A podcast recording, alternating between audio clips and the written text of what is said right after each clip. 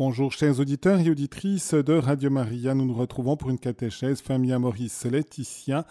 Nous sommes presque à la fin, c'est l'avant-dernière des catéchèses.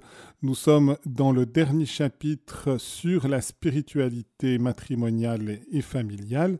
Et aujourd'hui, le titre Spiritualité de l'amour exclusif et libre. C'est les numéros 319-320. Donc un petit programme d'une certaine manière, ce qui me permet aussi d'avoir une certaine liberté et en même temps de vous inviter peut-être tout spécialement sur toutes ces questions de spiritualité matrimoniale et familiale, de pouvoir intervenir, de poser des questions. Je vous rappelle le numéro 021 313 43 90. Et je vous propose une prière qui est un des poèmes de Saint Jean de la Croix qui est le, du Cantique des Cantiques. Et ne pas dire toute la prière ou tout le poème qui est très long, mais quand même déjà une partie consistante de ce poème et qui justement montre les rapports entre Dieu et nous, on pourrait dire entre le Christ et l'Église, et justement dans un rapport d'amour, d'exclusivité, de don mutuel. J'avais cherché une prière plutôt pour les époux d'une certaine manière, mais c'est vrai que souvent on ne trouve pas de plus belles prières ou de plus beaux textes que lorsqu'on parle vraiment de l'amour de Dieu à l'égard des hommes, plus encore que de l'amour seulement humain. Du reste, le Cantique des Cantiques, qui inspire aussi ce poème, qui est un texte peu connu souvent de la Bible, que nous aurons du reste demain, une des rares fois où il apparaît, le jour où la, nuit est la plus longue, le 21, pour entrer en hiver, eh bien, ce Cantique des Cantiques est justement un poème d'amour, mais qui veut nous donner comme un coup d'aile pour mieux comprendre combien Dieu nous aime d'un amour excellent et combien il nous appelle aussi à l'aimer. Donc, mettons-nous en prière avec ce poème de Saint Jean de la Croix, du Cantique des Cantiques, du Cantique spirituel, pardon. Au nom du Père et du Fils et du Saint-Esprit. Amen. Où vous êtes-vous caché, ô bien-aimé Et pourquoi m'avez-vous laissé gémissante? Comme le cerf, vous avez fui, après m'avoir blessé. Je suis sorti après vous, en criant, et vous étiez parti. Pasteur, vous qui passerez là-haut, par les bergeries, jusqu'au sommet de la colline, si par bonheur vous voyez celui que j'aime le plus, dites-lui que je languis, que je souffre et que je meurs. Pour rechercher mon bien-aimé, j'irai par ces monts et ces rivages. Je ne cueillerai pas de fleurs. Je ne redouterai point les bêtes féroces, et je passerai les forts et les frontières. Ô forêts, ô bois touffus, plantés par la main du bien-aimé, aux prairies verdoyantes, émaillées de fleurs, dites-moi si vous l'avez vu passer. C'est en répandant mille grâces qu'il est passé à la hâte par ces bocages. En les regardant, et de sa figure seule, il les a laissés revêtus de beauté. Ah, qui pourra me guérir? Achevez de vous donner en toute vérité. Ne m'envoyez plus désormais des messagers qui ne savent pas répondre à ce que je veux. Tous ceux qui vont et viennent me racontent de vous mille beautés et ne font que me blesser davantage.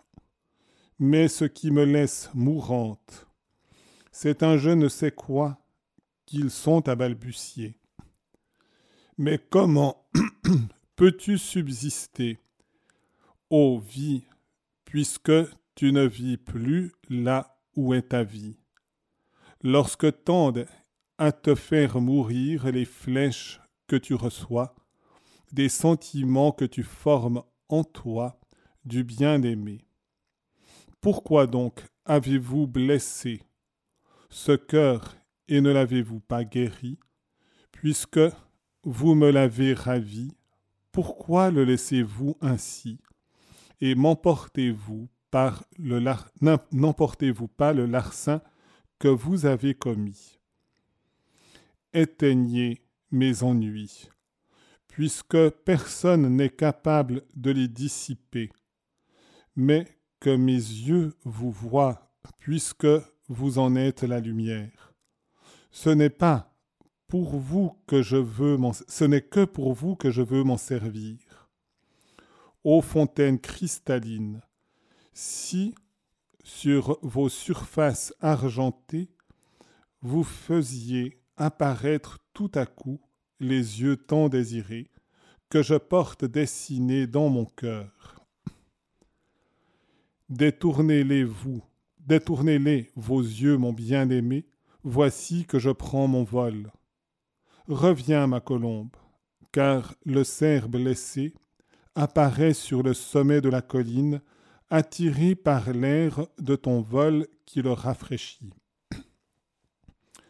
Mon bien-aimé est comme les montagnes, comme les vallées solitaires et boisées, comme les îles étrangères, comme les fleuves aux eaux bruyantes, comme le murmure des, des séphirs pleins d'amour, comme la nuit tranquille, lorsque commence le lever de l'aurore, comme la musique silencieuse, comme la solitude harmonieuse, comme le festin qui charme et remplit d'amour. Notre lit est tout fleuri, entouré de cavernes de lions, tendu de pourpre établi dans la paix, couronné de mille boucliers d'or.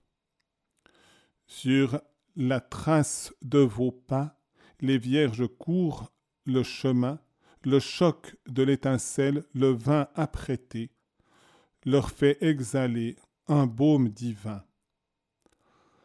Dans le cellier intérieur de mon bien-aimé j'ai bu, et quand j'en sortis, dans toute cette plaine, je ne connaissais plus rien, et je perdis le troupeau que je suivais précédemment. Là, il me donna son cœur, là, il m'enseigna une science pleine de suavité, et moi, je lui donnai en réalité tout ce qui est à moi, sans rien me réserver. Là, je lui promis d'être son épouse. Au nom du Père et du Fils et du Saint-Esprit. Amen. Chers auditeurs, j'espère que vous aurez été sensibles à ce poème de Saint Jean de la Croix, ou une partie du poème, parce que c'est un long poème. Du reste, Saint Jean de la Croix l'introduit justement dans son œuvre de cette manière-là. Dans la première strophe, eh bien, l'âme éprise d'amour par le Verbe, Fils de Dieu, son époux, désire s'unir à lui par claire et substantielle vision, lui expose ses anxiétés d'amour, et se plaint à lui de ce qu'il est absent. Sa plainte est d'autant plus fondée qu'après avoir été blessée de son amour et s'être détachée de toutes les créatures et d'elle-même, elle doit encore souffrir l'absence de son bien-aimé, car il ne l'a pas dépouillée de sa chair mortelle pour lui permettre de jouir de lui dans la gloire éternelle. Voyez, tant qu'on est ici-bas, nous ne sommes pas encore dans une union si complète que tout notre être est immergé dans l'être même du Verbe de Dieu et que lui-même habite entièrement en nous. Et mais nous avons déjà justement des grands signes de son amour et nous avons à essayer d'en vivre le plus pleinement possible. Et c'est pourquoi L'amour conjugal qui implique justement cet amour exclusif et en même temps un amour profondément libre et non pas d'esclave, eh bien, est la traduction, on peut dire, sur la terre aussi de cet amour de Dieu à l'égard des hommes. Et cet amour qui nous habitera toujours quand nous serons dans la gloire du paradis. Je reprends donc le, texte du pape François sur cette question. Dans le mariage, on vit également le sens de l'appartenance complète à une seule personne. Les époux assument ce défi et le désir de vieillir et de se consumer ensemble, et ainsi ils reflètent la fidélité de Dieu.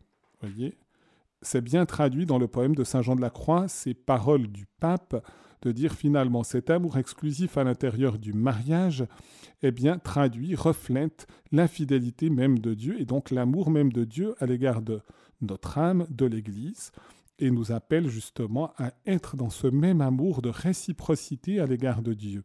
La charité, qui est du reste la vertu théologale maîtresse, essentielle, et qui passe même le rideau de la mort, la charité est une réciprocité, une amitié de réciprocité, où nous donnons tout et nous recevons tout l'un de l'autre des deux qui s'aiment. Cette ferme décision qui caractérise un style de vie est une exigence intérieure du pacte d'amour conjugal, car il est difficile que celui qui ne décide pas d'aimer pour toujours puisse aimer vraiment pour un seul jour. Ici, le pape fait référence à Saint Jean-Paul II dans l'exhortation apostolique Familiaris Consortio et au numéro 11. Et j'aimerais vous lire ce paragraphe, ce paragraphe 11, ce numéro 11, qui est aussi un beau paragraphe et qui montre aussi, manifeste la force finalement de l'amour conjugal comme pacte d'amour, justement, et qui révèle les exigences intérieures de l'amour qui est appelé justement à durer toujours, et donc d'être un engagement jusqu'à la mort dans la fidélité. Et je vous lis donc ce, ce passage de Saint Jean-Paul II. C'est aussi un assez long paragraphe, mais qui vaut la peine d'être médité. Et le passage que le pape François cite est plutôt vers la fin. Dieu a créé l'homme à son image et à sa ressemblance, en l'appelant à l'existence par amour. Et il l'a appelé en même temps à l'amour. Voyez? C'est une existence pour l'homme en raison du mystère même de Dieu, par amour, un appel à l'existence par amour, mais aussi un, un appel à être dans l'amour et à répondre à l'amour. Dieu est amour. C'est Saint Jean dans sa première lettre qui nous le dit. Et il vit en lui-même un mystère de communion personnelle d'amour. Ce sera le mystère de la Sainte Trinité.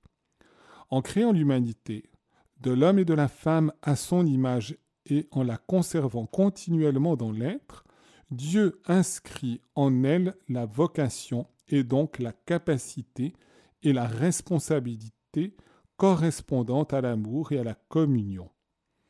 L'amour est donc la vocation fondamentale et innée de tout être humain. Et donc j'ai déjà eu l'occasion de dire comme parent, on doit susciter chez les enfants, dans l'éducation, une réponse à l'appel de Dieu, à la vocation. Dieu a un projet pour chaque enfant. Et nous pouvons le faire comme parents aussi dans la mesure où nous-mêmes nous cherchons notre propre vocation, l'appel de Dieu sur nous à travers justement la vie matrimoniale et familiale. Et c'est toujours la vocation, une vocation à l'amour, puisque Dieu est amour et nous sommes appelés à lui ressembler. Donc aussi des liens de communion. C'est aussi vrai également dans la vie religieuse, dans la vie consacrée, dans la vie du sacerdoce. L'essentiel est d'être dans l'amour et donc d'aimer comme Dieu aime ses créatures. Puisque l'homme est un esprit incarné, c'est-à-dire une âme qui s'exprime dans un corps et un corps animé par un esprit immortel, il est appelé à l'amour dans sa totalité unifiée. De nouveau, un point essentiel, nous ne sommes pas seulement un corps, nous ne sommes pas seulement une âme, comme les, anges sont des purs esprits, nous sommes des êtres incarnés, des esprits incarnés. Et donc nous avons une dimension immortelle par notre âme, mais nous avons aussi toute cette épaisseur du corps et de la matière dans notre vie. Et par conséquent, lorsqu'on est appelé à aimer, on doit aimer avec tout notre être. C'est pas le choix de dire je n'aime qu'avec le spirituel, sans le corps, ou je n'aime qu'avec le corps, sans le spirituel. Les deux doivent être présents et quelle que soit la vocation par laquelle nous sommes appelés. L'amour embrasse aussi le corps humain et le corps est rendu participant de l'amour spirituel. La révélation chrétienne connaît deux façons spécifiques de réaliser la vocation à l'amour de la personne humaine dans son intégrité, le mariage et la virginité. L'une comme l'autre, dans leur forme propre, sont une concrétisation de la vérité la plus profonde de l'homme, de son être à l'image de Dieu. Les deux vocations, donc mariage et virginité, vie consacrée. En conséquence, la sexualité par laquelle l'homme et la femme se donnent l'un à l'autre, par l'acte propre et exclusif des époux, n'est pas quelque chose de purement biologique, mais concerne la personne humaine dans ce qu'elle a de plus intime. Donc de nouveau cette alliance entre l'esprit et le corps, ni seulement biologique, ni seulement esprit elle ne se réalise de façon véritablement humaine que si elle est partie intégrante de l'amour dans lequel l'homme et la femme s'engagent entièrement l'un vis-à-vis de l'autre jusqu'à la mort. Et en effet, comme le corps devra exprimer le sens de la personne dans toutes ses dimensions, eh bien, c'est un appel à se donner en engageant toute l'existence. C'est pourquoi toute relation sexuelle eh bien, implique que je dis oui librement dans une alliance d'amour pour toute ma vie, jusqu'à ma mort. La donation physique totale serait un mensonge, nous dit Saint Jean-Paul II, si elle n'était pas le signe et le fruit d'une donation personnelle totale, dans laquelle toute la personne, jusqu'en sa dimension temporelle, est présente. Si on se réserve quoi que ce soit ou la possibilité d'en décider autrement pour l'avenir, cela cesse déjà d'être un don total. Le don total de la personne, comme nous sommes la même personne dès le premier instant de notre existence et même jusqu'à la consommation définitive dans le paradis, eh bien, cela implique de donner toute sa personne, donc la durée de son existence et avec tout son être, avec toutes ses potentialités, ses capacités. Et c'est ce qui est impliqué dans l'union matrimoniale. Cette totalité requise par l'amour conjugal correspond également aux exigences d'une fécondité responsable. Celle-ci, étant destinée à engendrer un être humain, dépasse par sa nature même l'ordre purement biologique et embrasse un ensemble de valeurs personnelles dont la croissance harmonieuse exige que chacun des deux parents apporte sa contribution de façon permanente et d'un commun accord.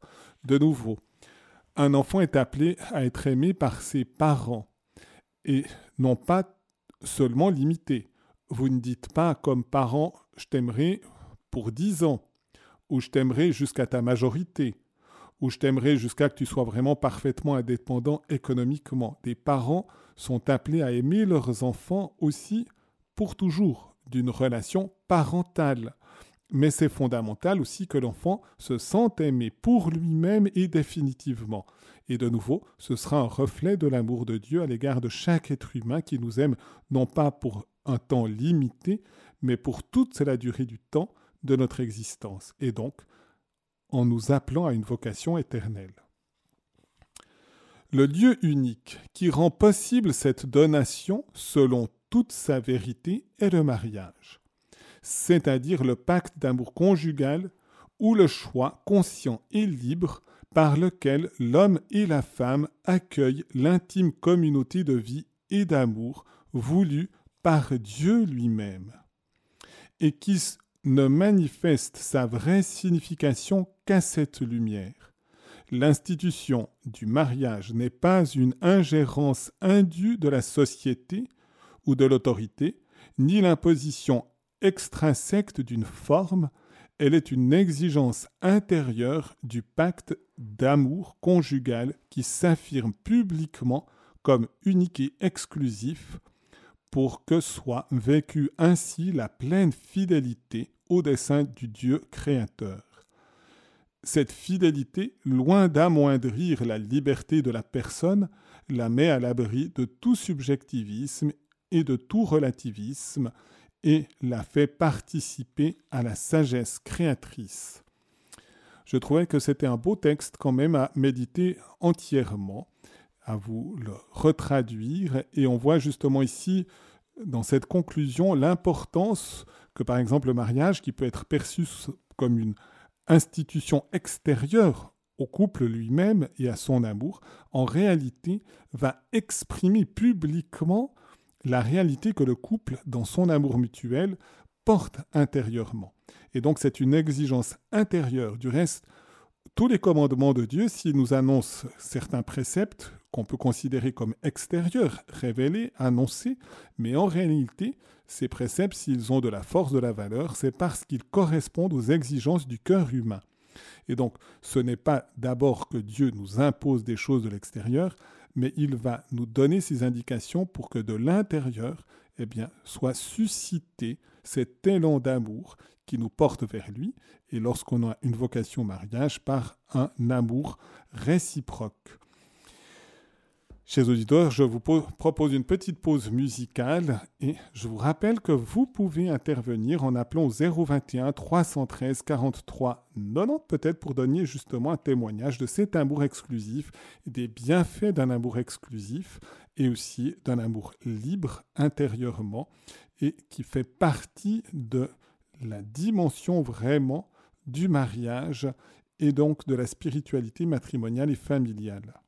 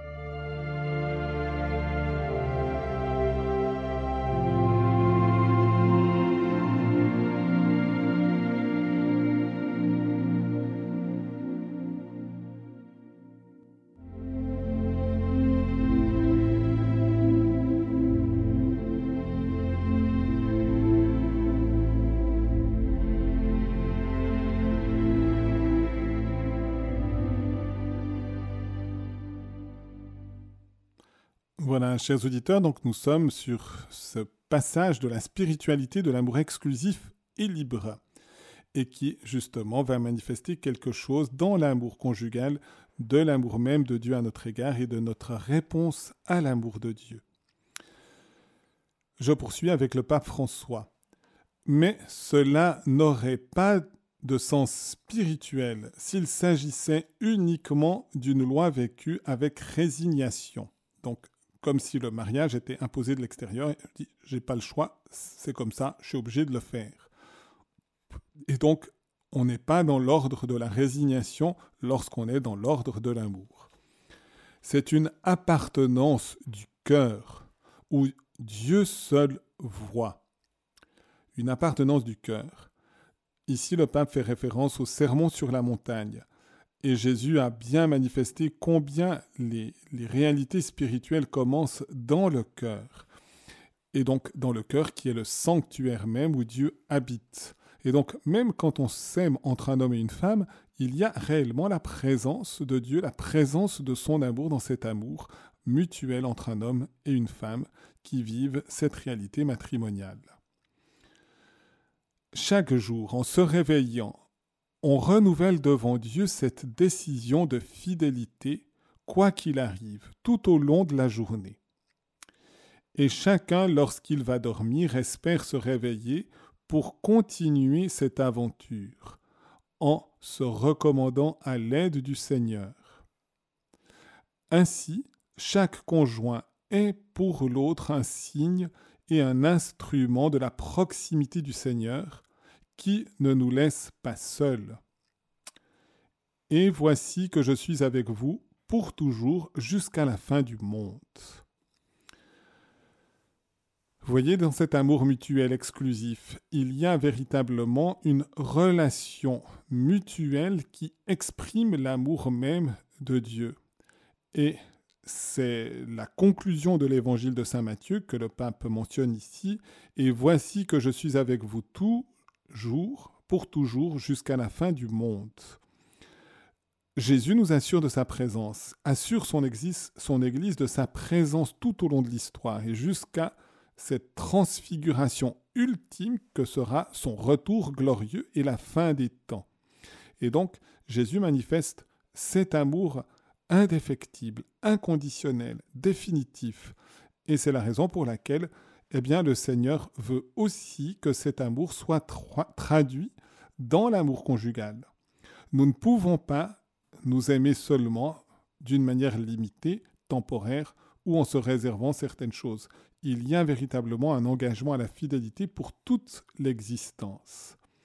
Et c'est la raison pour laquelle, comme nous devons renouveler nos actes de liberté au quotidien, à chaque instant, eh bien, si nous avons dit un oui plein le jour de son mariage, nous poursuivons aussi ce oui tout au long de notre existence. Chaque jour, chaque matin, chaque soir, on est appelé à renouveler. Si on se disait, eh bien, du moment que je suis marié, maintenant j'ai plus besoin de faire aucun effort, le Seigneur va faire le reste, le Seigneur, oui, nous assure de sa fidélité et il nous donne la force de la fidélité. Nous avons besoin justement de son soutien pour pouvoir avancer dans la fidélité. C'est une grâce que le mariage. Mais en même temps, eh bien, nous devons y correspondre. Il y a notre réponse libre. Et c'est pourquoi le couple se construit tout au long de son existence. Parfois, il sera appelé justement à se pardonner mutuellement parce qu'il y aura eu des ruptures d'amour, des, des blessures à l'amour. Et c'est la raison pour laquelle le pardon que nous enseigne aussi si fortement Jésus, fait partie intégrante pour que nous puissions véritablement vivre eh bien, cet amour jusqu'au bout. Je vous propose une nouvelle pause musicale. Je vous rappelle que ce serait avec bonheur de vous accueillir aussi pour un témoignage sur cet amour, sur la persévérance dans un amour fidèle et libre au 021 313 43 90 j'ai choisi comme musique aujourd'hui un chant de Jacques Brel, Quand il n'y a que, quand on n'a que l'amour. Cette fois-ci, j'ai inversé en quelque sorte la prière de Saint Jean de la Croix, le cantique spirituel, se tournait vers l'amour entre Dieu et sa créature, entre le Christ et l'Église, pour nous donner une lumière sur l'amour conjugal matrimonial.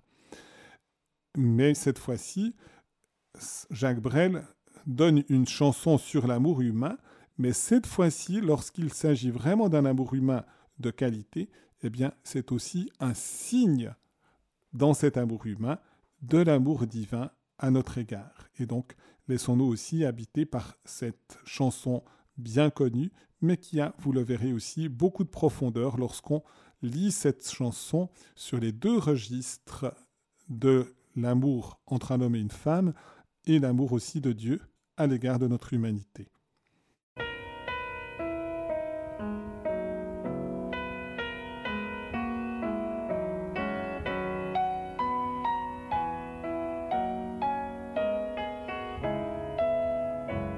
Quand on n'a que l'amour à s'offrir en partage, un jour du grand voyage qu'est notre grand amour quand on n'a que l'amour, mon amour, toi et moi, pour qu'éclate de joie chaque heure et chaque jour, quand on n'a que l'amour pour vivre nos promesses sans nulle autre richesse que d'y croire toujours. Quand on n'a que l'amour pour meubler de merveilles et couvrir de soleil la laideur on n'a que l'amour pour unique raison, pour unique chanson et unique secours.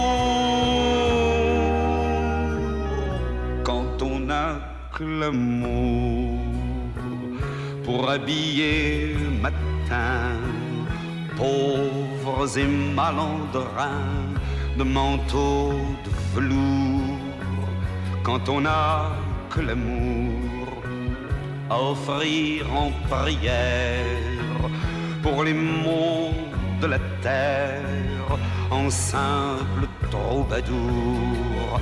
Quand on n'a que l'amour à offrir à ceux-là dont l'unique combat est de chercher le jour. Quand on n'a que l'amour pour tracer un chemin et forcer le destin.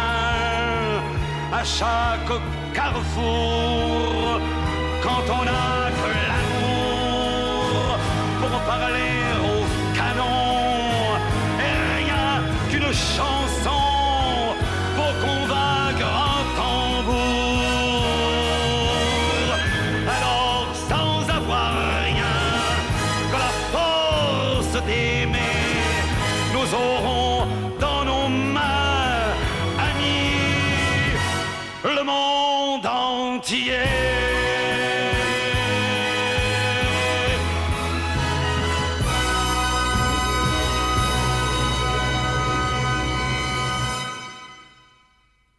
Voilà, chers auditeurs et auditrices, après cette chanson de Jacques Brel, Quand on n'a que l'amour, et vraiment mesurer, je dirais, la, teneur poétique et aussi la teneur euh, de profondeur d'une chanson d'amour aussi à sa capacité d'exprimer justement l'amour de Dieu à l'égard de l'être humain.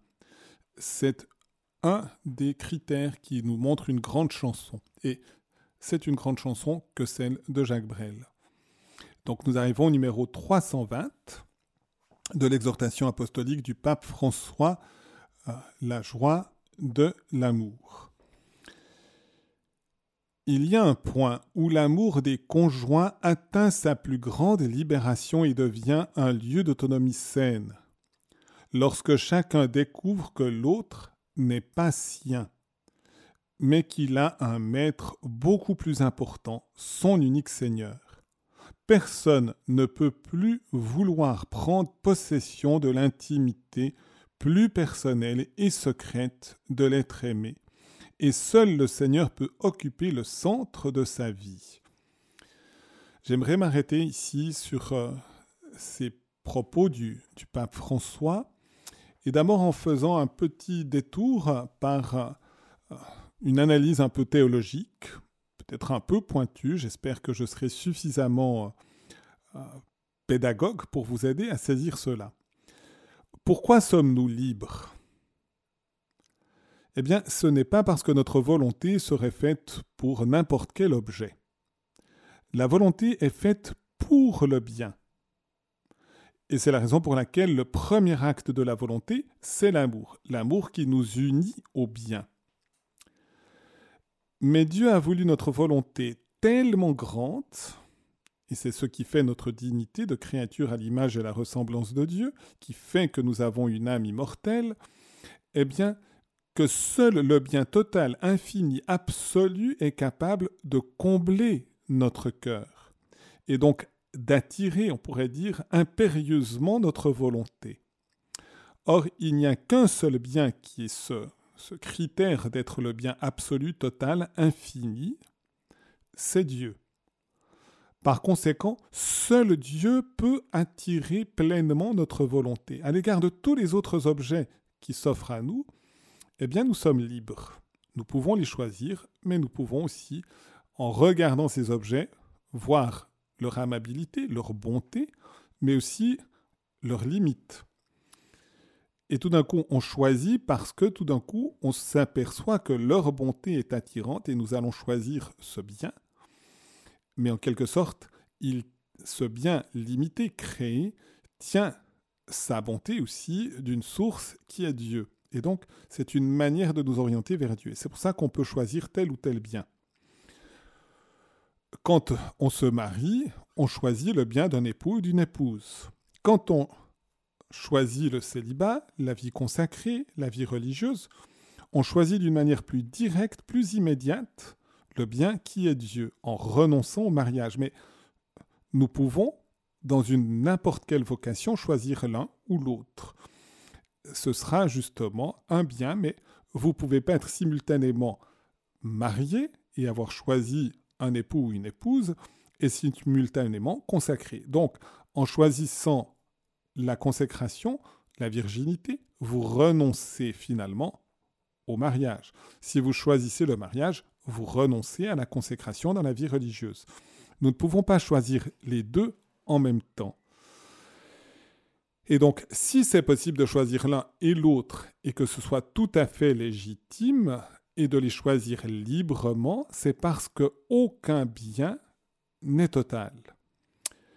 Le bien divin n'est total que quand nous serons au paradis. C'est la raison pour laquelle on ne peut pas sortir en quelque sorte du paradis. On ne peut pas s'abstraire. Au moment où on sera dans le paradis, on verra que le mystère de Dieu, son amabilité absolue, infinie, est justement capable de combler ce cœur qui est fait pour le bien. Et donc, comme il nous comblera, nous ne voudrons pas ressortir. C'est dans cette lumière du reste, de cet attachement définitif au bien absolu qui est Dieu, dans la contemplation, que nous continuerons d'aimer aussi les autres êtres avec une très grande liberté intérieure. Et donc, même si l'amour conjugal sera sauvegardé dans cet élément justement d'amour et de construction qui aura permis à chaque être humain d'aller vers son bonheur grâce à un partenaire d'alliance, dans le mariage, eh bien, nous aurons, nous maintiendrons, Dieu maintiendra cette harmonique d'un amour conjugal, qui ne sera plus du tout la même chose que sur la terre, nous dit clairement aussi Jésus dans l'Évangile. Mais donc, c'est parce que nous sommes faits pour le bien total que par rapport à n'importe quel bien, même excellent, créé, nous restons libres. Et donc, c'est une expérience importante que si nous avons choisi un conjoint pour la construction de notre vie, pour la réponse à l'appel de Dieu dans le mariage, nous ne devons pas faire de ce conjoint un bien absolu. Ce serait une erreur de faire du conjoint le bien absolu. Et si nous faisons du conjoint le bien absolu par erreur, en se trompant, eh bien nous risquons justement d'avoir comme une possession de ce bien et si nous pensons le perdre, ça deviendra un drame. Et parfois, si on est dans cette dimension, ça peut être un véritable drame au moment, par exemple, de la mort d'un conjoint, ou justement lorsqu'il peut y avoir aussi des ruptures parce que l'autre a une prise, une emprise sur nous qui est telle que finalement on n'arrive plus en quelque sorte à respirer dans la vie, eh bien, nous arrivons justement à une catastrophe du lien. Et le pape va souligner cet aspect justement de, de pouvoir devenir de plus en plus libre à l'égard de l'autre, ce qui ne veut pas dire que nous l'aimons moins, mais nous l'aimerons avec une plus grande liberté intérieure et donc avec une plus grande force, une plus grande pureté d'intention. Et nous devons justement être attentifs à ne pas vouloir prendre possession de l'autre. Et en effet, l'autre a son chemin spirituel. Nous devons, à l'intérieur d'une famille, d'un couple, être des instruments de l'épanouissement spirituel de l'autre, mais nous ne devons pas entrer par effraction à l'intérieur dans l'intimité de l'autre. Parfois, il nous offrira un cadeau en nous introduisant peut-être dans son intimité, aussi avec liberté. J'aime bien des fois dire quand euh, j'ai une confession en disant non, il y a certaines personnes qui ont fait des fautes ou des choses comme ça qui, qui hésitent et qui disent est-ce que je dois, je dois le dire à mon mari, je dois le dire à ma femme?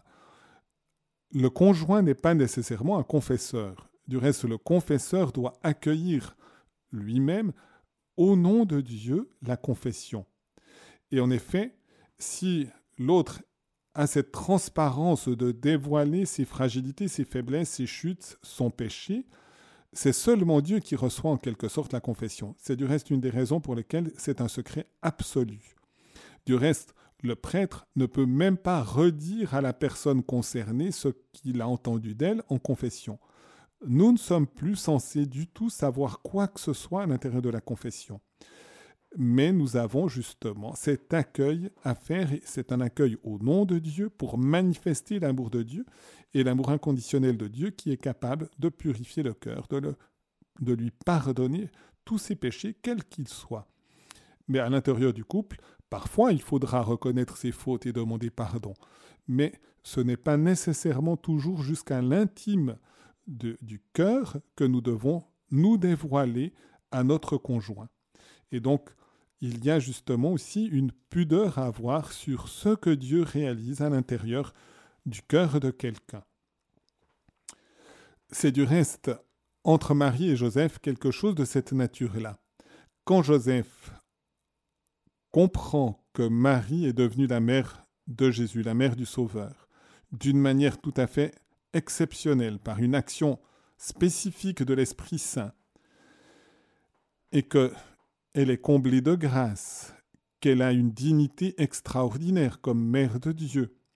Saint Joseph, justement, a un grand respect de cette œuvre de Dieu à l'intérieur de Marie, à l'intérieur de son âme comme à l'intérieur de son corps. Et c'est la raison pour laquelle Saint Joseph veut se retirer, sans aucun détriment pour Marie. C'est un immense respect de Joseph à l'égard de Marie et de l'œuvre de Dieu en elle il se retire par respect, par crainte révérentielle devant le Seigneur. C'est du reste ce que l'ange lui dit, sois sans crainte. De fait, l'enfant qui a été engendré en elle vient de l'Esprit Saint. Pour ça, tu as raison de penser cela. Il n'y a aucune infidélité de la part de Marie, mais Dieu veut aussi que tu sois l'époux de Marie, que tu l'accueilles en même temps que d'accueillir cet enfant, parce que c'est aussi Dieu qui t'a choisi justement pour protéger la dignité de Marie aux yeux du monde. Et donc Joseph peut ainsi se décider, parce qu'il comprend qu'il s'agit de la volonté de Dieu, de recevoir Marie et cet enfant dans son, sa vie, dans son cœur, dans son amour, plein de respect à l'égard de Marie et de l'enfant Dieu. En même temps poursuit le pape François, le principe de réalisme spirituel fait que le conjoint ne veut plus que l'autre satisfasse complètement ses besoins. Ce sera justement un amour de réciprocité d'amitié et non pas simplement un amour qui cherche à prendre possession du bien de l'autre. Il faut que le cheminement spirituel de chacun, comme l'indiquait si bien Dietrich Bonnefer, l'aide à se défaire de ses illusions sur l'autre, à cesser d'attendre de cette personne ce qui est uniquement propre à l'amour de Dieu. Seul le bien infini peut nous remplir d'une manière infinie. Et donc un bien limité, même excellent, comme un conjoint, ne peut pas remplir intégralement notre cœur. Et c'est pourquoi nous ne devons pas demander à son conjoint de remplir entièrement notre cœur. Si nous le faisons, alors d'abord, nous mettrons notre conjoint sur le même plan que Dieu, et nous ne pouvons pas avoir deux amours absolus. Seul Dieu est l'amour absolu. Je donne encore cette indication. Je me souviens d'une réflexion sur l'amour du prochain et l'amour de Dieu qui était tout à fait fausse. Je me souviens qu'une personne m'avait dit, eh bien, l'amour du prochain, c'est comme un trampoline qui me permet de m'élever à Dieu. Voyez, si l'autre est un trampoline qui me permet de m'élever à Dieu, je marche sur le trampoline. Donc, je vais éliminer cet amour au moment où il m'a servi. Je, je m'en débarrasse, je le mets de côté et je me tourne vers Dieu. Or, l'articulation, la communion entre l'amour de Dieu et l'amour du prochain n'est pas de cette nature-là. J'aime Dieu d'une manière immédiate et je vais depuis Dieu de cet amour de Dieu redescendre vers le prochain. Et lorsqu'il s'agit du prochain qui est son conjoint, l'amour de Dieu reste l'absolu. Je n'aime pas mon conjoint comme un moyen qui me permettrait d'aimer Dieu, mais en aimant Dieu, je redescends vers le prochain en l'aimant pour lui-même et en l'aimant justement de cet amour exclusif et libre. Il est à la fois libre parce qu'il n'est pas le bien absolu, et en même temps il est exclusif parce que c'est la seule créature que je vais aimer de cette manière-là. Et il sera comme une indication pour cet amour encore beaucoup plus exclusif et total qui est l'amour même de Dieu. Cela exige un dépouillement intérieur. L'espace exclusif que chacun des conjoints réserve à ses relations dans la solitude avec Dieu permet non seulement de guérir des blessures de la cohabitation, mais aussi permet de trouver dans l'amour de Dieu le sens de sa propre existence. Vous voyez, c'est important aussi qu'on se réserve des moments d'intimité avec Dieu dans la solitude, dans la prière. C'est aussi vrai que c'est important que le couple se stimule dans la prière et prie ensemble. C'est aussi vrai que c'est important que l'ensemble de la famille, avec les enfants, se tourne encore vers le Seigneur. Mais c'est important de garder aussi ces moments de solitude avec le Seigneur. Du reste, quand le Seigneur enrichit un cœur, eh bien, il lui donne justement cette force de pouvoir aimer son conjoint, de lui apporter aussi cet enrichissement que Dieu fait au cœur. C'est essentiel de comprendre que ce n'est pas une concurrence. J'ai aussi observé parfois ces choses-là à l'intérieur de l'amour conjugal, quand il n'est pas tout à fait juste et adéquat. Des personnes, par exemple, qui aiment tellement Dieu, mais pas d'une manière tout à fait juste et droite correspondant à l'amour conjugal, que finalement l'autre conjoint devient jaloux de l'amour que je porte à Dieu. Et finalement, je dis, voilà, je donne tout à Dieu, mais je risque finalement de ne plus donner tout ce que je dois donner aussi à mon conjoint. Par contre, si je me rends compte que plus j'aime Dieu, plus Dieu m'aide, me soutient, m'engage à aimer mon conjoint, plus il va me soutenir par sa grâce pour aimer mes enfants, ou comme enfant déjà, d'aimer ses parents, eh bien, il n'y aura pas justement d'opposition entre amour de Dieu et amour du prochain. Il y aura vraiment une conjonction, un appui mutuel.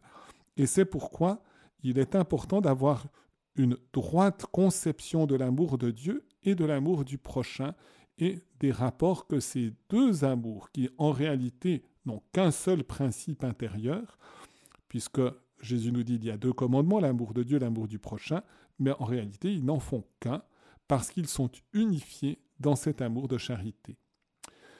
Nous avons donc, nous dit le pape François encore, besoin d'invoquer chaque jour l'action de l'Esprit pour que cette liberté intérieure soit possible.